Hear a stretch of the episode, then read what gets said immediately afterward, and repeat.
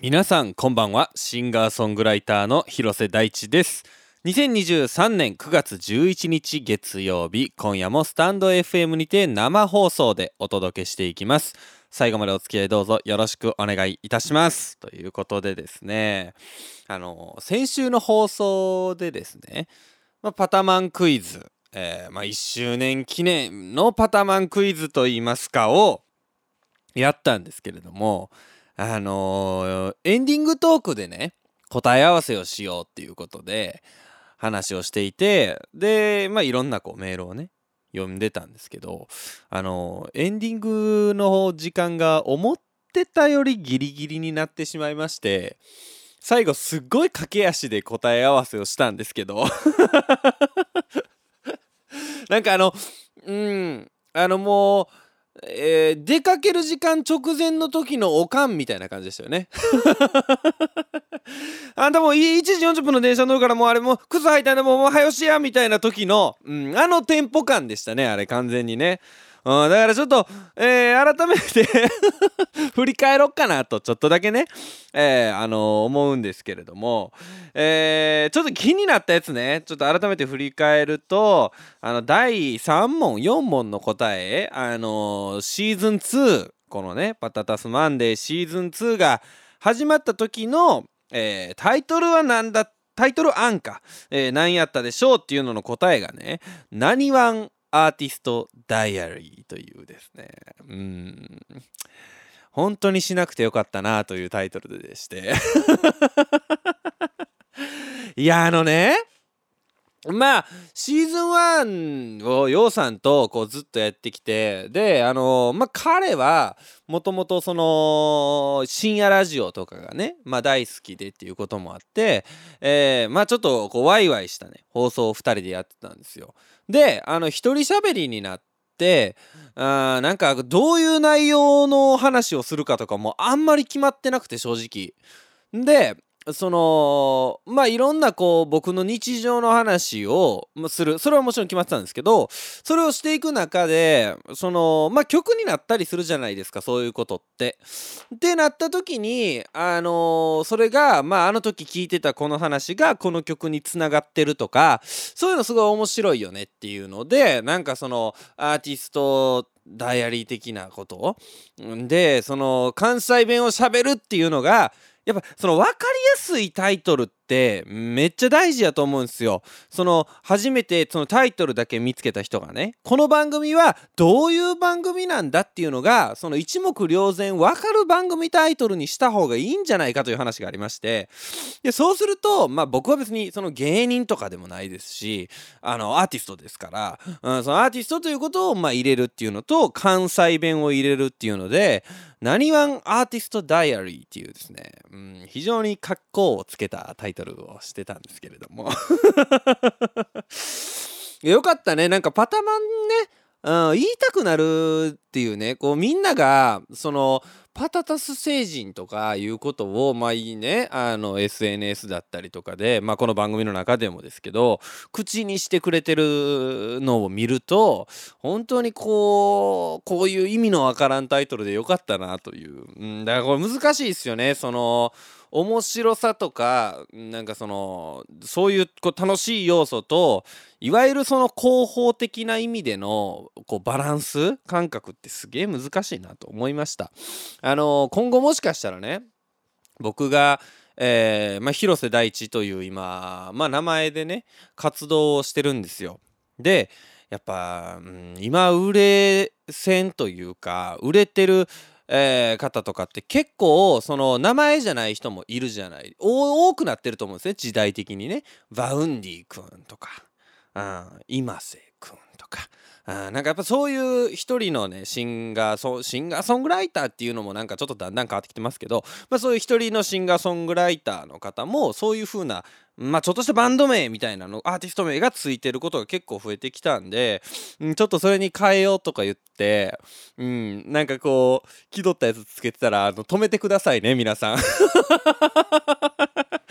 それ何ワンアーティストダイアリーのやつやでってあの止めてくださいね。うん、だからあのよく、まあ、バンドとかでもさ解明発表あるじゃないですか。あまあなんか何ですか？ちょっと今パッと思い浮かぶのはなんかシャンペインがアレキサンドロスになったみたいな。あなんかそういう時とかにあなんか前のバンド名が良かったとかも、まあ、もちろん SNS であったでしょうしあの新しいのも好きみたいなもまあまあそういうのあると思うんですけど僕が解明した時だけそれ何ワンアーティストダイアリーやでがめっちゃ並んでるっていうね。それはねもうぜひあの僕がかっこつけた際にはですねあの阻止していただきたいなというふうに思います。そうでそのパタタスっていうのがねまあちょっと僕何回ももう喋ってる話なんででも聞いたよそれっていう人も多いかと思うんですけどあのパタタスって何ですかってまああの僕はいろんなところで未だによく聞かれるんですよ。なんならあのうちその会社名もパタタスなんですね。うん、であのそういう風な名前なんでそのねもうね昨日とかも結構いろんなこう出先でそれこそあの機材屋さんに機材をこう引き取りに行くとかそういうことがねあの先週ありましてであの会社名お聞きしていいですか？みたいな感じ言われるわけですよ。であのあパタタスですって言ったらもう僕も言えてないですしね。そもそも。今もう言えてなかったですしえっていう顔をされてでもうその必死でこう資料をねこう見てパパパパタタスって言ってたんやみたいな。そういうリアクションをねもうほんといろんなとこでされるんですよ。でこれあのー、まあでもね Google とかもきっとそうやったと思うんですよ。ね、あの Google ってあのもともと Google でしたっけ、えー、10の100乗かなんかすごい大きい数字を意味する Google っていう単語で、まあ、そういうデータベースにするぞみたいななんかそういう話で Google になったと思うんですけどまあ、最初の方の売れてない頃の Google まだねあ駆け出しの頃の Google の社員たち、えー、あの Google、え、株式会社のものです。って言った時にえ？ググググみたいな。なってたと思うんですよね。だからそう思うとパタタスでいいんじゃないかっていうね。うん、でそのパタタスっていうのがね、まあ、あのポテトなんですよ。あのまあこれ初めて聞く方もしかしているかもしれないんですけどあのポテトね。じゃがいもですよ。であの僕パタタスブラバスっていう、まあ、スペインの料理なんですけれどもあのそれがねもうね今もね忘れられないんですよ、えー、なんかまあポテト自体はねいろんな形状があるっていうかまあパタタスブラバスもね結構いろんな種類があるんですけどまあいわゆるフライドポテトフライドポテトじゃないのかな？なんつったんやろ？ちょっとごめんなさいちょっと今パッとわかんないですけどあのブラバスソースがかかってるんですよ。とにかく。あもう気になる方は調べてください。もうパタタスブラバスの話を長々とするのはあれなんで。でもうねその忘れられない味がありまして。で一個ね気になってる店というかあの時食べたパタタスブラバスが衝撃的だなっていう店があるんですけど2回目にスペインに行った時にそのひたすら探してもねいろんなとこ食べたんですよ。あの時行った店これかなこれかなとか食べたんですけどなんか見つけられへんくてだからもう僕の記憶の中のパタタスブラバスがただ肥大化していってるだけかもしれないんですよ。全部行ったつもりなんでね。あだから分かんないんですけどでもそれぐらい僕の耳にのまあその記憶に味が残ってたっていうよりは耳に残ってたっていうのもあるんですよ。パタタスブラバス。めっちゃ言いたなるでしょ？だからその言いたくなるパタタスにしようっていうことが一番最初にあって、うん、でパタタスになったんですよ。で後付けであの、やっぱポテトってみんな大好きじゃないですか。マックフライポテトとかね。あ子供も好き大人も好き。で世界中で愛されてますから。ねポテトが主食の国もあります。っていうのでまあ世界中に愛される音楽を作っていこうかということで。はい、こちらあの今のが後付けです、はい、僕があのパタタスブラバスが大好きだっていうのがあの本当の理由ですね。あのー、Google みたいに10の100乗みたいな、えー、あのいくつもの数字のデータベースをみたいなそういうだからパタタスの由来はっていうのを将来こうババババって言ったらそのこあのポテトって世界中で愛されてますからっていう方があの出てきます うん、まあ、ウィキペディアとかに書かれんやろな、きっとな。うん、アイスパタタスブラバスが好きなだけや、みたいな。はい。ということで、なにわんアーティストダイアリーというタイトルが、まあ、出かけてて、これにならなくてよかったなと、本当に思う次第です。えー、あとね、いかんせん。僕の口癖がいかんせんであるということなんですけど、あの、僕、これに関しては、あの口癖って結構他人から指摘されることあるじゃないですか。その指摘っていうのはまあ決して悪い意味じゃなくてなんかさその言葉を聞くとその人の顔が少し浮かんだりなんかさ自分の中にその口癖がちょっとだけ映っちゃってなんかそのあれ？これ誰の口癖が俺の中に入ってんねやろ？みたいな。ああの人の口癖や。みたいなんて結構あるじゃないですか。だからその人と口癖ってすごいセットで僕の中では引き出しされてるんです。引き出しに入ってるんですけどいかんせんって自分がまさか言ってるとはね指摘されたのも初めてでした。あの今後まあ、ラジオで毎回のように言ってるっていうことやったんで多分言った瞬間ってなって話止まるでしょうね。あえー、まあだからちょっとねいかんせんいかんせんってさそのよくよく考えたらなんかそのさ意味は何なんでしょうね。いかんせんいかんせんって辞書で引くと何て書いてあるんやろな。なんかあれですよね。こう補足というか強調するニュアンスですよね。後付けで。うん。確かに意味とかを考えると全然分かれへんくなりますね。うん。ちょっとまた、いかんせん、どんどん指摘してきてください。はい。ということで、えー、先週、先週はね、僕ね、あのね、まあ、先週ねっていう話をちょっと今週もしたいところなんですけど、先週俺さ、めちゃくちゃ忙しくって、うん、ちょっとやっぱ忙しいアピールとか、うん、していこうかなと思うんですけど、うん、やっぱ久しぶりに、ちょっと地獄の三沢でしたっけ？ぐらいのこと言っときましょうか。うん。3時間しか寝てねえわ。っていうね。いや、その状況がね、ほんと先週ずっと続いてて。んで、まあ今日ようやく解放されて、もう、だから今日もだから2時半ぐらいに寝て6時ぐらいに起きた6時半ぐらいかなに起きたんですけどあの昼も思いっきり2時間ぐらい寝てやりましたね。ちょっとなんならあの、確認してくださいみたいなちょっとこれえ曲のミックス確認してくださいみたいなやつ見てあのー、今日は今朝外出てたんですけど帰ってきた後それチェックする前に1回寝たりましたね で、遅れてすいませんって言って返しましたけれどもね。あの、そんな先週の中にあって、えー、Tonight という新曲が、えー、リリースされました。嬉しいね。いや、それがさ、なんか、まあ、僕としては自信を持って送り出した我が子だったわけですけれども、えー、まあ結果的にはね、Spotify のプレイリストとかでもこうシティポップの今みたいなそのシティポップまとめましたみたいなプレイリストにね入れてもらってたりとかなんか今日見たらえー、ネクストアップっていうまあなんか先週のリリースの中でなんかその何て言うのこう盛り上がってた。でさらにまあ今今後跳ねるよねみたいなね。まあちょっと今後跳ねるよねは僕が付け足したんですけど今。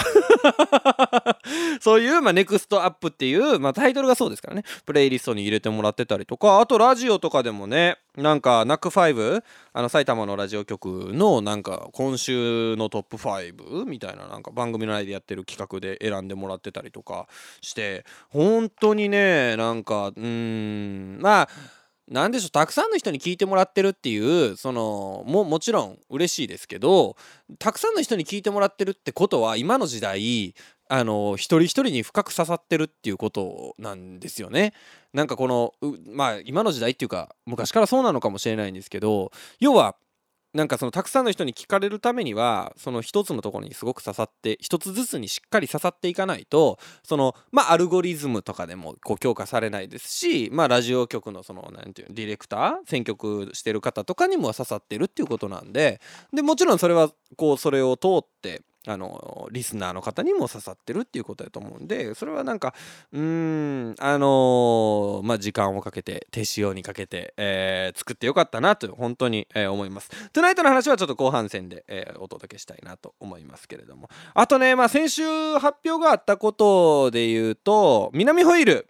の出演が決定いたしまして、えー、2年ぶりですね。2年前に僕がこの広瀬第一というプロジェクトで初めてライブをやったのが、えー、南ホイールの、えー、イベントだったんですね、え、2年前でやってるかな。まあ多分2年前やと思うんですけど、まあ、そこから僕のそのライブ活動みたいなもの始まってで2年前えー、まあだから僕はバンドで昔ずっと南ホイールとかって出てたんですけどあのー、いわゆるシンガーとして南ホイールに行くっていうのがまあ南ホイールに行くっていうかライブをするのがその時初めてでうんまあなんか振り返って思うとうん散々なライブだったんじゃないかなと自分ではね思うんですよ。なんかあライブってこんなに歌うってってライブで歌うって大変なんだみたいなことを学ばせてくれた2年前だったんでまあちょっと今年はその2年間の、えー、進化みたいなものをねあの大阪に、えー、帰って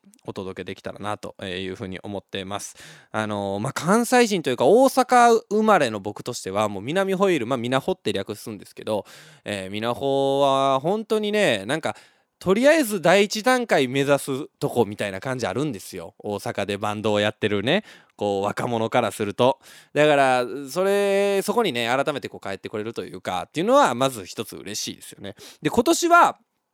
あの FM802 っていうまあ大阪のラジオ局の主催なんですけど25周年らしくて南ホイールがね。うん、でこれまあ南フルそっか。もっと説明するとライブサーキットイベントっていうやつでまあなんやそれって。ライブなんかサーキットなんかえー、あのー、ねサーキットってなんかイメージ F1 とかのイメージあるじゃないですか。ライブサーキットって要はチケットをねまあフェスみたいなことなんですよ。フェスみたいなことでチケットを買ったらその大阪の南にある、えー、震災橋とかにあるライブハウスはもうどこも入れるんですよその日。でどのライブハウスに入ってもそのライブがやっててみたいな感じの、えー、日が3日間ある。それがライブサーキットイベントっていうやつで、まあ、南ホイールなんですけど南ホイール自体も25周年らしくてあのー、結構な大物がなんかラインナップされてましたね。あなんかあの見に来る方もなんか見たいステージも結構多いんじゃないかなというふうに思います。チケットもちょっとお早めにぜひ、えー、お取りいただいた方がいいんじゃないかなというふうに思います。10月7から9の3連休ですね。うん。あのね本当にねこの間大阪帰らなかったらよかったですね。ここでついでになんか予定組んじゃえばよかったななんて本当に思いますけどね。あまたちょっとせまあとはいえまあ僕は大阪が実家ですから、えー、まあなんか1日で帰ってくるわけじゃなくてなんか23日また大阪にいてうんまあエピソードトーク集めっていう仕事でもしようかなと思うんですけど。あーこれでもよかったね。あの8月にさ大阪行った時にあもう名前忘れたな。あの通天閣のさ新世界の国際劇場？うんあのー帰って調べたからよかったけどこの2ヶ月間調べへんかった。俺10月行ってた可能性あるね。あ調べてよかったなと本当に思います。というわけで今週も始めていきましょう。広瀬大地のパートトスマンデー。改めましてこんばんは。シンガーソングライターの広瀬大地です。もう今週はもうここ正真正銘ですよ。シンガーソングライターの広瀬大地です。シンガーソングライターです、はい、毎週月曜日22時にスタンド FM にて生放送しております。パタタスマンデー第53回ということでえー、当番組「パタタスマンデー」ではメッセージを随時募集しております。今夜のメッセージテーマは新曲「TONIGHT」の感想質問でございます。えー、まあ、感想をね送ってきていただいて僕がホクホクしていく時間と、えー、質問を送っていただいてまああのこう回答していくというまあそういう風な時間にしようかなという風に思っております、えー、メッセージはスタンド FM アプリ内のレターもしくはホームページマンデー .patatasrecords.com まで。カタカナでパタタスマンデーと検索してください。テーマに沿ったメッセージ以外にも番組を聞いての感想などもお待ちしております。どんなことでもお気軽にお送りください。メッセージを採用された方には番組特製ステッカーをお送りしておりますのでご希望の方は住所氏名をお忘れなくということでですね。あのー、ちょっと1個だけ聞きたいことがねありましてちょっとこれもメール送ってきてほしいんですけど。あの昨日とえー、おとと、まあ、昨日、おととい、まあ、ちょっとインスタグラムとかにね、ちらっとアップしたりしたんですけど、まあ、ちょっととある、えー、撮影で、あのー、海辺の方に行ってまして、で、まああのす、でに僕のビジュアルをね見ていただいてる皆さんはよくお分かりだと思うんですけど僕結構日に焼けてるんですよ。であのー、こうさ日に焼けていくとさなんかうんチャラい感じ出るじゃないですか。うんなんかその感じは僕としては全然欲しくないんですよ。なんか遊んでる感じ出るというか。な、なんていうんかな、こう、それね、僕は結構嫌なんですよ。実はね。美白でいたいかと言われたら別にそうでもないんですけどその健康的な程度には焼けてたいなと思うもののなんか僕そのもう今年もねあんだけ海行かなかったんですよ。我慢したんですよ。ね行く行く言うてあんだけ我慢海したのになんか結構焼けてで昨日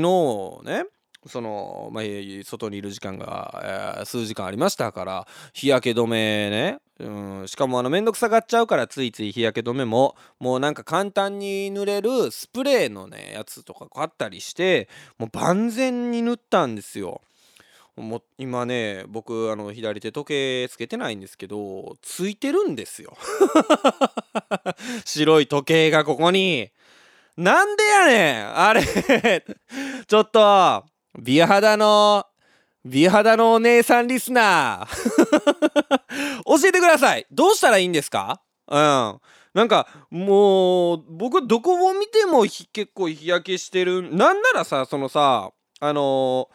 ー、時計のその下白い時計をつけてますからって言うて今見たらそこもその美白とは程遠いぐらいには焼けてるんですよ。これどうしたらいいんですか？なんかちょっとメイクさんねあのいらっしゃったんでちょっと聞いたらなんかビタミン C の受容体がどうのこうのとか言うてましたけど、えー、もっとちゃんと聞けっていうことですね。どうのこうの言うてる場合じゃないということですよね。はい、えー、ここで一曲お聴きください。この後、えー、いろいろとお話をお届けしていきます。広瀬大地で Tonight。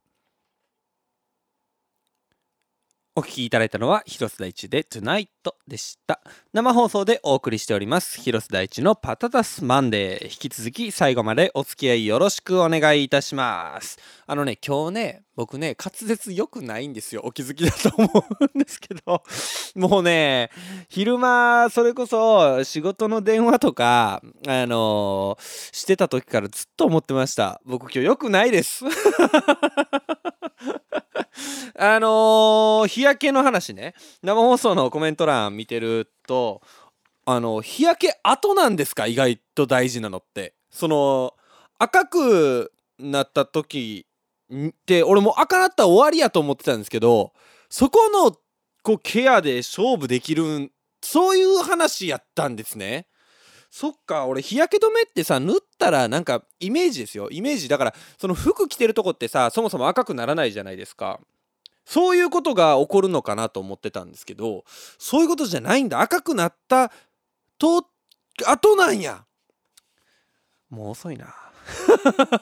すでにちょっと黒なってる。まあちょっとやれるだけのことやっておきましょうか、はい、ということで、えー、新曲「Tonight」について今夜はお話をしていこうと思っておりますけれども。まずはちょっとメールでも読みながらいきましょうかね。はい。えー、パタタスネームマーチャルさんからいただきました。ありがとうございます。9月6日新曲 Tonight のリリースおめでとうございます。あちょっと今思いましたけど2週連続おめでとうメッセージばっかり募ってるって。なんかすげえ強欲な感じですね。えー、心地のいい一つ一つのサウンドと歌声に癒されています。私たちはいつも大地さんが一つ一つ丁寧に演奏して音を編集したりして完成された音楽を聴いていいなぁと感じてそれを楽しむ。まだ素人の身ではありますが私自身も曲を作るので少しだけわかります。地味な作業が何度も繰り返されるんですよね。どんな思いでどれだけの時間をかけて大地さんが曲を作っているか。飲食店に行った時だってそうです。どんな思いで材料を育て仕込んでそれを調理しているか。だからありがたみを込めてのいただきますを伝える。私も大地さんへの感謝とリスペクトを込めてこれからも音楽を楽しませていただきます。ありがとうございますということで。いやこちらこそありがとうございますですよ。いやほんとねなんかもっと簡単に曲ってできたらええのにな。いやめっちゃ思いますよ。だからそれこそえー、本当あのちょっと前ね夏休みの宿題の話でその答えをね移すっていう修行が意外と大事なんだっていう話をしたと思うんですけど、うん、曲作りの中でも同じような作業ってあるんですよみたいな話したと思うんですよ。本当そうでなんかそれぐらい地道なこう作業の一つ一つの積み重ねももちろんそうだし、うん、なんかまあ曲作りに限って言わなくても例えばギターの練習とかってさ、まあ、僕はスケール練習とかめちゃくちゃやる方じゃないですけど同じ曲何回も弾かなあかんとかってあるじゃないですか。もう漢字と一緒ですよ。あの何回もこう書いてるうちに覚えていくみたいなそういうのがやっぱ曲も突然弾けるようにならないですから。だからあれはねなんかね僕はその漢字を書けることようになるということ以上の意味がねあの修行にはね、えー、あるような気が、えー、しておりますという話をちょっと改めてしようかなと思いました、えー、ありがとうございました。あの「トゥナイトねまあちょっと、どんなテーマで、まあ、曲を作ったのかなみたいなところをお話ししようかなと思うんですけど俺どっかでちょっとだけ喋ったっけ？あのきっかけとしてはなんかうん友達ってなんかすごい変わっていくよねっていうことをあの思ってるんですよずっとね。なんか例えばこう思い浮かべてほしいんですけど5年前皆さんの5年前。まあちょっと年齢にもこれは寄ってくるかもわかんないんですけど、まあ、少なくとも僕は5年前なんか毎日のように毎週のように毎月のように遊んでた友達とかなんかもっと分かりやすく言えば昔付き合っていたお付き合いをしていた、えー、女性の方とか、えー、ってもう今の僕のこの周りにはまあもういる人もいますよもちろん。なんか今でもえー、仲いいやん。今でも毎週遊んでるやんみたいな人とかもいますけどでもそういう人って本当になんか10%に満たなくってなんかだんだんやっぱり年を重ねて僕が住む場所も変わったりとか、まあ、仕事が変わったりそれは相手のも同じくね。っていうことが起こっていく中でなんかこう友達とかそういう友情関係、えー、まあ恋愛関係、まあ、仕事の付き合いとかいろんなものって全部結局は消えてまっさらになるっていうことを思うとなんかそのそれすごいこう悲しいなというか虚しいなって思う瞬間が僕結構あってえー、なんか中学校、まあ、もっと長くさ5年って言いましたけどもっと長く時間軸をとってさ中学校の時とか小学校の時に毎日公園で一緒に遊んでた友達とかまあいるじゃないですか。そういうような友達ってもう一切関わりなかったりするでしょ。なじゃあじゃあ何やってんあの時間みたいなこと僕ちょっとたまに思っちゃうんですよね。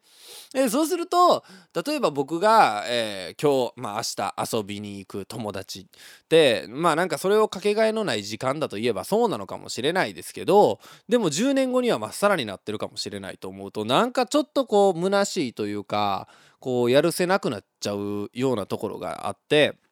でまあでもこれはなんか全ての物事にはこう始まりがあれば終わりがあるというかこう人生そのものが割とそうじゃないですか。生まれた瞬間からまあ悲観的な言い方をすればその死ぬという瞬間にこうずっと向かってるっていうことでですね、えー、まあいつか終わりを迎えるこの人生をまあ楽しむのかもしくは苦しむのかなんかどういう受け取り方をするのかはまあ様々かもしれないんですけどまあとにかくそのいつかは消えてなくなってしまうこの人生というものを楽しまなければいけないっていうまあ虚しさと同時になんかそこにこう生まれるこうなんていうんですかね刹那的な感情っていうのはなんか僕の中でずっと思っててそれをまあ歌にしたんですよ。であのー、これをねまあオープニングでもちょっと喋ってたシーズン1のようさんにね曲をパーってこう送った時にあのまあそんな悪い言い方じゃないんですけどあのずっと同じこと考えてんなっていう。言われまして。僕としてはもうま真新しいものを書いてるしっていうかまあ結局真新しいものなんですけど、うん、永遠のテーマやなみたいなねことをね、あの、言ってて。まあそう思うと僕は「Forever」っていう曲だったり「あのクロスロード」っていう曲だったりまあいろんな曲でその節々にこうそういう、うん、永遠えー、永遠と今みたいなこうそういう対比をねずっとこう書き続けてるなっていうのは思いましたねだからなんかでもこれ俺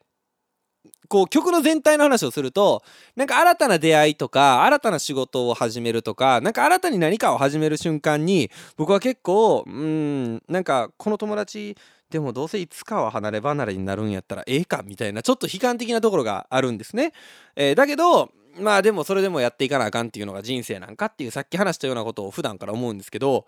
なんかそのそれって結局その失敗することとかそううまくいかないということへの恐怖なんじゃない？みたいな話をねが出てきてあそっかそういうふうに受け取る人というか捉える人がいるんだ。まあ結局は一緒やと思うんですよ。怒ってる事柄は一緒で僕ももしかしたら失敗をすごく恐れているのかもしれないしこういうことを言うってことは。なんか分からんけどけど、まあ、そういうふうに思うんだったらもっとその失敗への恐怖をとか過去に過去に要は過去があって僕はそのうまくいかなかったわけじゃないですかうまくいかなかったっていうかその友情関係がまあまっさらになってたっていうその過去があるからこそそれを引きずってるっていうニュアンスをもっと詰め込んだ方が歌詞として面白いんじゃないかとかで、まあ、結構ね歌詞をね実は書き直したりしたんですよ。であのー、まあ今手元に僕歌詞あるんですけど B メロのねうざいほど感じながらとかねこうちょっと、えー、うん、こういうの言うのもなんかあれかもしれないんですけどわざとらしく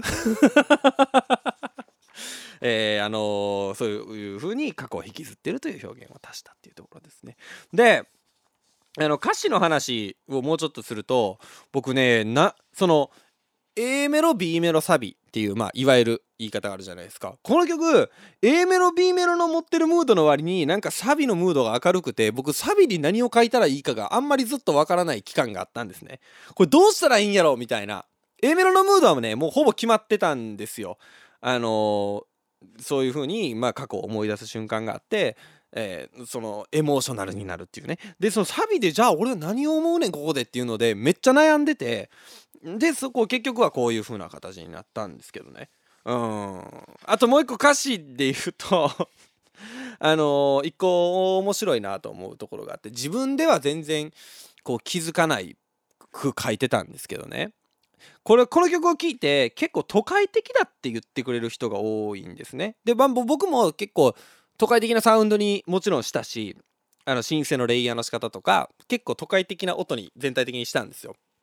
で歌詞を書いてて何も考えずに書いてたんですけど2番の A メロねちょっと読みますね。あのひたむきに欠けていったわずかなイメージは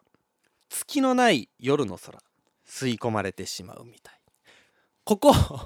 あのまず第一にすごく詩的な表現であってあの難易度が高いっていうあの話をされたんですけど、うん、一瞬こうどういうことかの理解が難しいっていう。まあだからこそ楽しいと思うんですけどね。あのいろんな理解の仕方があるんで理解については僕はあの全くここで触れるつもりはないんですけどあの各々の受け取り方してくれたらいいかなと思うんですけど。あのーまあ月のない夜の空に吸い込まれてしまうってことはあの月のない夜の空って真っ暗っていう。都会ですねこれはね。えー、あの僕ちょうど昨日おとといその撮影でね地方に行ってましたからあのー、で月は今ちょうど三日月ちょい減りぐらいやと思うんですよ。月のない夜の空めちゃくちゃ綺麗に光ってましたよ。吸い込まれるような景色じゃなかったです。はい。あの 意図せずシティでしたね。これはね。都会的なサウンドでした。だから、そう思うとさ音楽を作るとかってなんかこう、まあ、曲を作るとか歌詞を書くとかってなんか思ってる以上に自分が身を置いてる環境だったりとかに影響を受けるんやなと思って僕は東京に住んでなかったらこういう音が作れてたかも分かんないしこういう歌詞は絶対に書かなかったと思うんですね、えー、だからそう思うとなんか普段自分がまあもちろん住む場所とかもそうかもしれないんですけど、えー、何を食べる誰と会うとかどういう生活をするっていうのがそのまま曲に出ちゃうんやなっていうのを思うとうんちょっと怖いなとも思いましたね。うん。はい。ということでちょっと歌詞の話も、えー、しましたけれども、えー、ちょっとここでもう一個メール読むかな。ちょっと都会的だっていう話で、えー、パタタスネーム本郷さんから頂きました。ありがとうございます。ファンになって最初の新曲。大人の色気。かっこいいです。イギリスと東京の音がミックスされている音。洒落てるしとっても素敵。私の感性で曲を感じた感想を伝えます。心臓にドクンドクン響く音が曲へ引き込む合図首都高をドライブする中でたくさんのビルの隙間から東京タワーが見えたりレインボーブリッジが見えたりしながらぐるぐるした複雑に分かれた道を走る。視界に広がったレインボーブリッジを渡るときわざとエアコンを切って窓を開けて吹き抜ける生ぬるい夏の風を感じる。トゥナイトが何度も繰り返しかかっていて決めていなかったけどなんとなくお台場あたりを目指す。いつの間にか肩の力が抜けていろんなことがこの時にはどうでもよくなって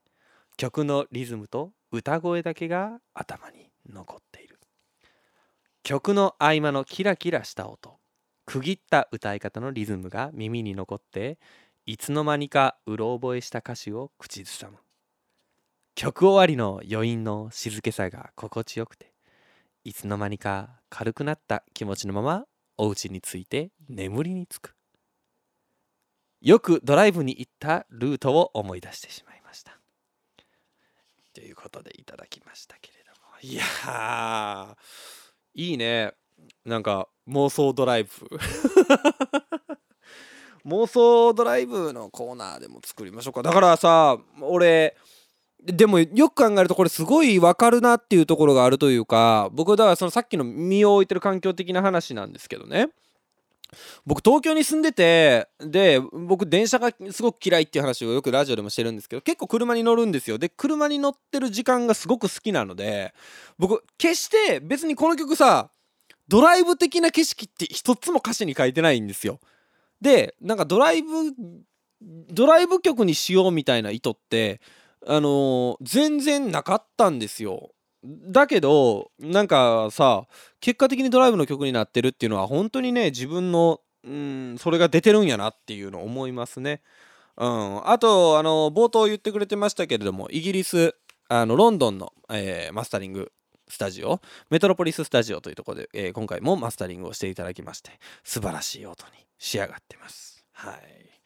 えー、続きましてパタタスネーム主食はおせんべいだけど副菜はコーラさんからいただきました。ちょっと増えてますね先週にね。Spotify を聞いていたら綺麗なギターの音と聞いたことのある心地のいい関西弁の兄ちゃんのかっこいい歌声が聞こえてきたのでこれはもしや？と思い見てみたら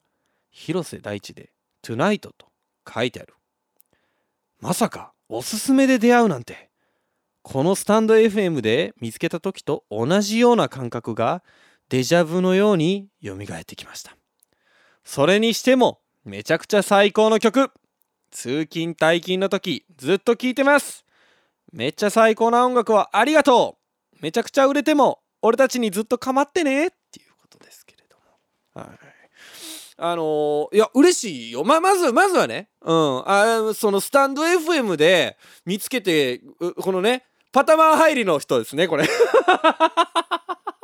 うん、基本音楽入りなんですけど、あのー、そのファン的なとこはね、あパタマン入りのパターンですねこれね。うん。あとね副菜はコーラはね僕も結構わかりますよ。あの特保のコーラなんかはねあの食物繊維がなんか、えー、入ってるんでしたっけ？あのですからね。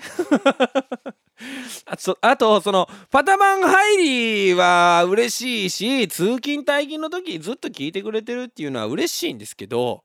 あのおすすめで出会うなよ。何のために俺はパタマンの最後に宣伝しとんねん。検索せえ検索。ほんま。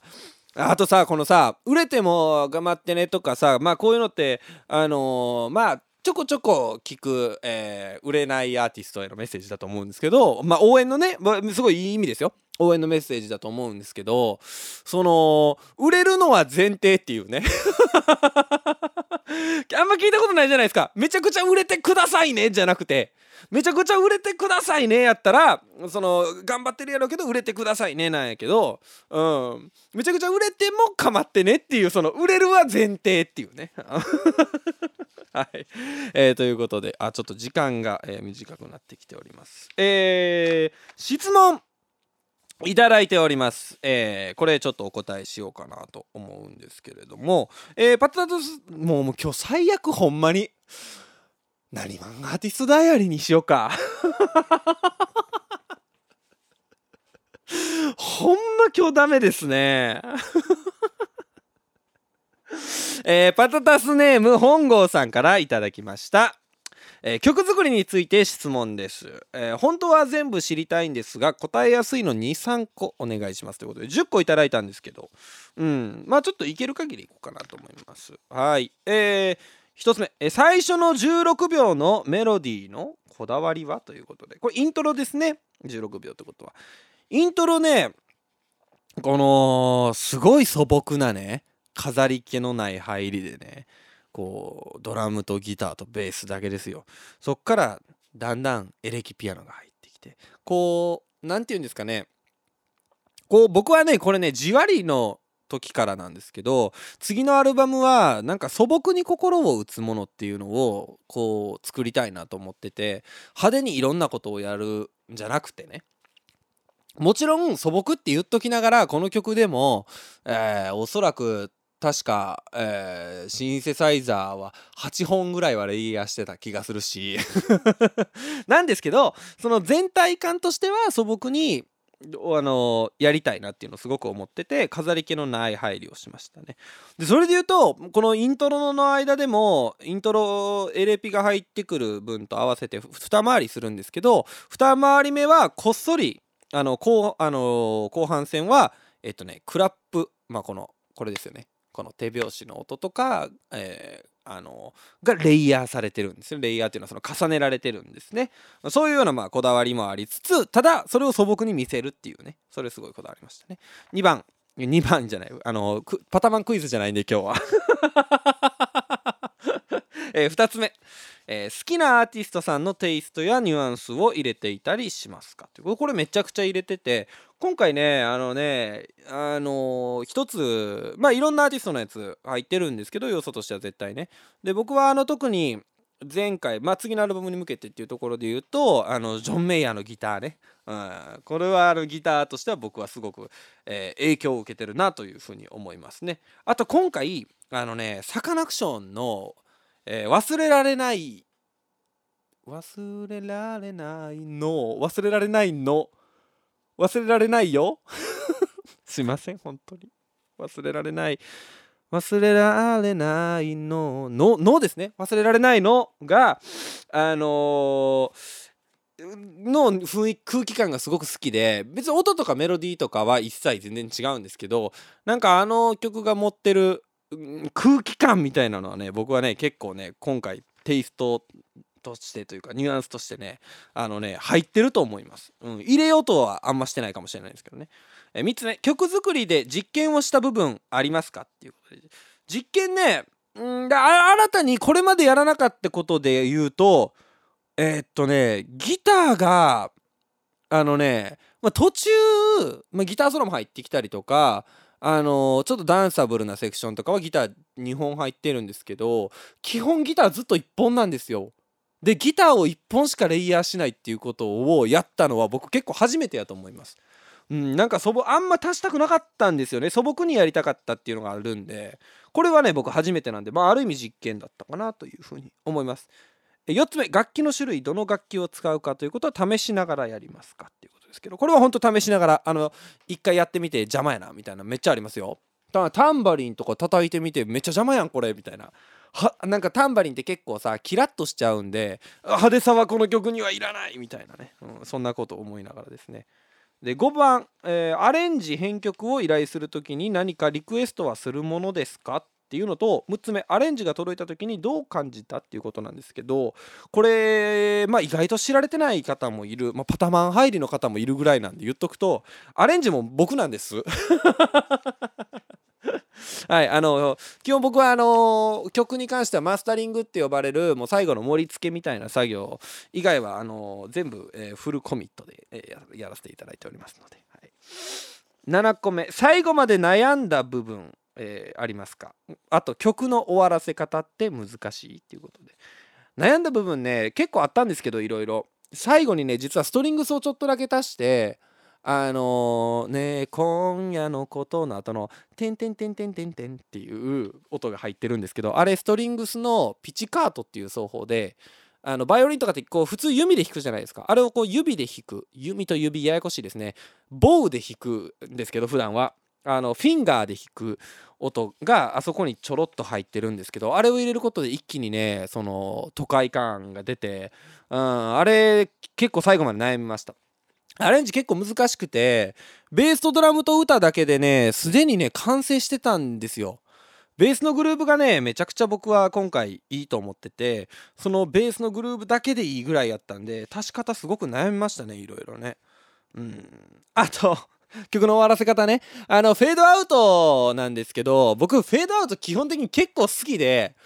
あの一昔前はフェードアウトってすごい時代遅れ感があってうん、ポップミュージックの頃とか結構ギリギリやと思うんですよ。あの時代遅れ感があるんですけど今結構フェードアウトの曲多くて、うん、時代が追いついてきたななんて思ってる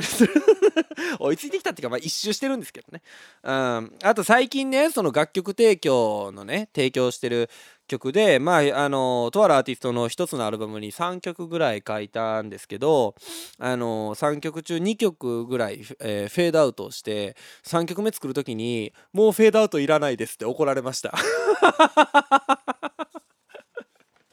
はい。えー、8つ目。以前の曲作りで撮っておいたメロディーとかって採用することありますかっていう。これないと思うんですけど、なんか僕はあんまりそのストックとかあんま貯めるタイプじゃないんでないと思うんですけど、まあ自然とあるかも。前、前のやつがすごい自然と出てるみたいなのもあるかもしれないですね。9つ目、えー、曲の作り方、起承転結は考えますかっていうことですけど、めっちゃ考えますよ、これは。うん、今回とかやとねあの1番から2番に向けてこう少しずつ希望を感じていくというかような流れになってまあだけどこう、うん、考えるのが面倒くさくなるというかわけわからんくなるというかであのリズムに身を委ねるというかあそこでまあ皆さんおのおの思うことがあったりするでしょうしね、うん、そういうのありますよ。ラスト、えー、隠しスパイス的な音ありますか？ということで。これはねだからね意外とそこにストリングスが入ってたんだみたいなまあさっきの話もあったと思うんですけどあとはね曲中でねあのー、まあ踊ダンスセクションとかすごい分かりやすいと思うんですけどコンガが入ってるんですね。あのー、パーカッションのね。うん。それが実は曲中ずっと鳴ってるんですけどあれが実はねすごくいい味を出してるんですよ。じっくりあの耳を傾けて。聞いてみていただけるといいんじゃないかなというふうに思います。えー、うわもうしゃべ俺一曲でそんな喋ることあるかなと思ってたけどあのー、いっぱいありますね、えー、ということで、えー、今週もたくさんのメールをありがとうございました。えー、どうしようかな最後じゃあもう一度あえてもう一度お聴きください。広瀬大地で、えー、Tonight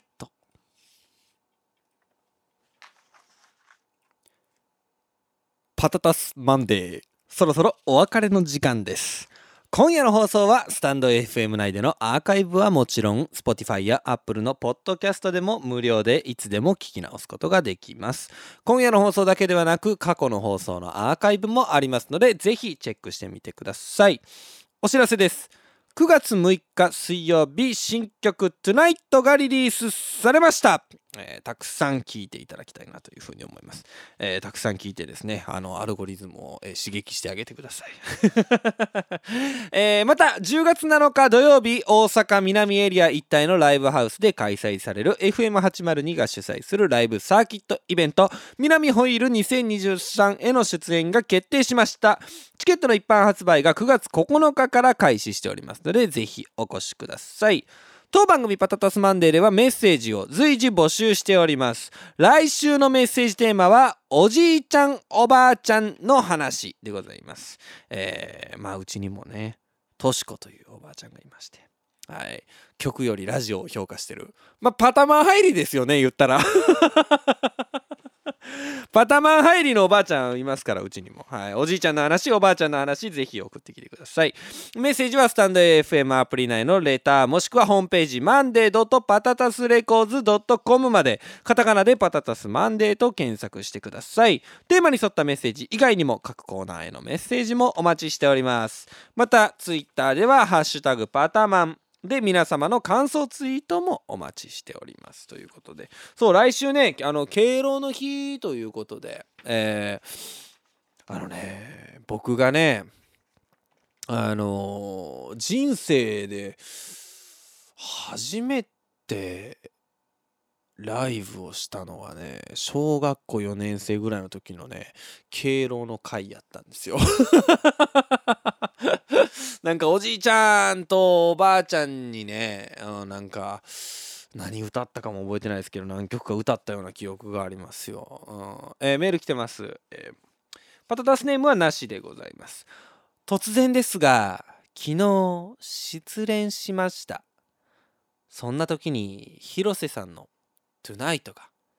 ラジオから聞こえてきたので気になって検索かけました。昨日の今日でラジオから話し声まで聞けるとはいつか僕はこの恋を忘れられるのでしょうか。そんな気持ちになりながら聞いてます。次は何のマッチングアプリにしようかな。ということでいただきましたうん。昨日の今日でラジオから話し声まで聞けるとはじゃねえよお前常連やんけ絶対 ああ、完全に常連の手口ですね、これはね。えー、パタタス星人の手口でございます、これはね。あもう完全にバレてますね。はい。まあ、あと、ね、いや、な、失恋がマジやったらほんまごめんな。まあでもね、でもほんまその通りなんですよ。その過去の失恋とかをすごい引きずってね、あなんか今後ね向かう立ち向かうのが厳しいなと思った時はね、えー、エンディングの方まで頑張ろうかなと思って聞いてください。トゥナイトでした。今夜はいろいろとありがとうございました。また来週も会いましょう。バイバイ。